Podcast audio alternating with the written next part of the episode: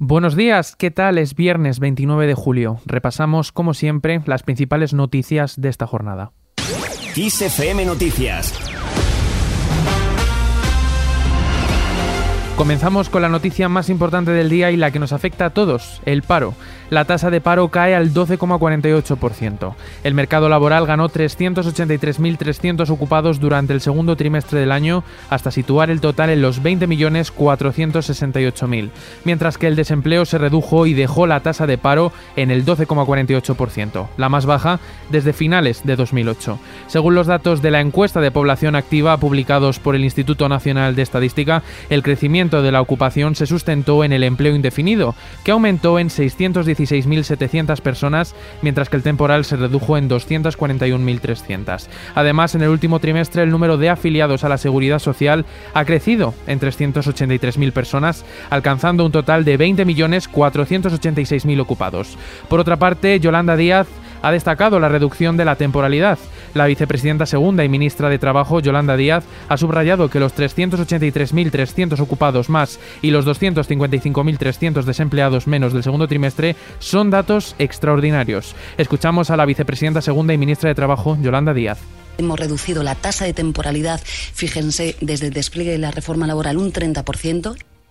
En la misma línea, el paro juvenil también baja el segundo trimestre. Entre los menores de 25 años disminuye al 28,5%, 1,7 puntos por debajo de la registrada en el primer trimestre, si bien en términos absolutos el número de desempleados entre 16 y 25 años subió en 9.500 personas, hasta un total de 468.600. La tasa de paro juvenil se situó 10 puntos por debajo de la cifra del segundo trimestre del pasado año que marcó un 38,4%.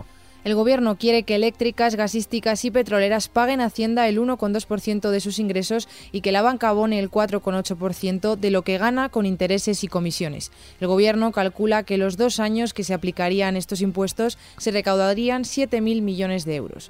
Los portavoces de PSOE y Unidas Podemos en el Congreso ya han registrado una propuesta de ley que pretenden tramitar a la vuelta del verano y tenerla aprobada antes de que termine el año.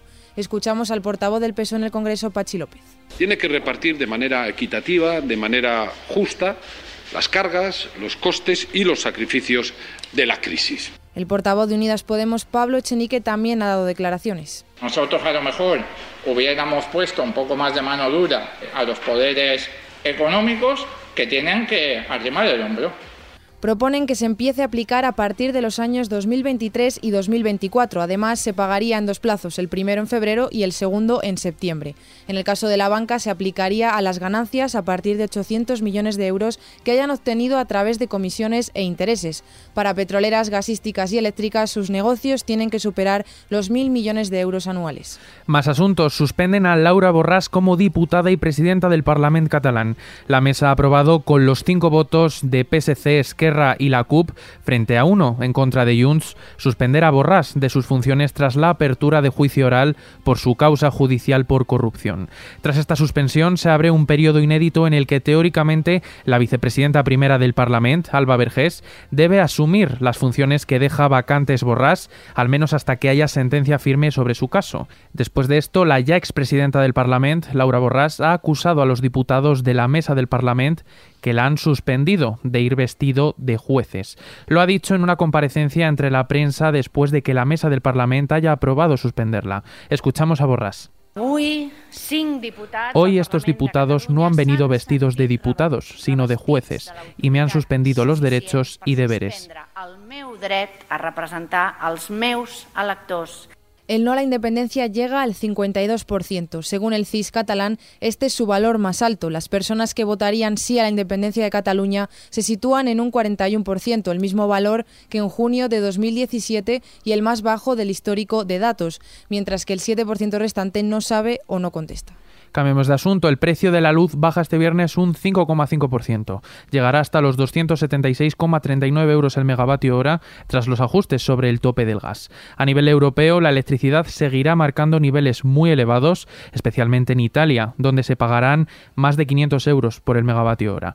Por su parte, el precio de la gasolina y el diésel sigue bajando a las puertas de la operación salida de agosto.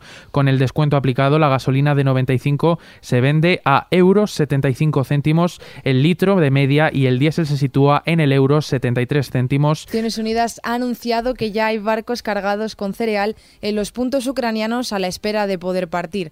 El encargado de anunciarlo ha sido el secretario general adjunto de Naciones Unidas para Asuntos Humanitarios. Él mismo ha matizado que confían en que las primeras rutas puedan iniciarse hoy viernes. Y terminamos con una noticia musical.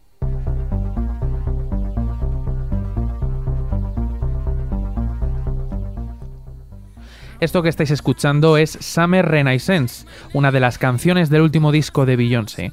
Dos días antes de publicarlo, el nuevo trabajo de la cantante se filtró y algunas tiendas empezaron a venderlo. Y es que su lanzamiento no estaba programado hasta hoy, 29 de julio. Una vez se dio a conocer esta filtración, los fans de Beyoncé no tardaron en empezar un movimiento de defensa de la cantante. Su propósito ha sido sensibilizar al público para que no compraran el disco hasta que se estrenara.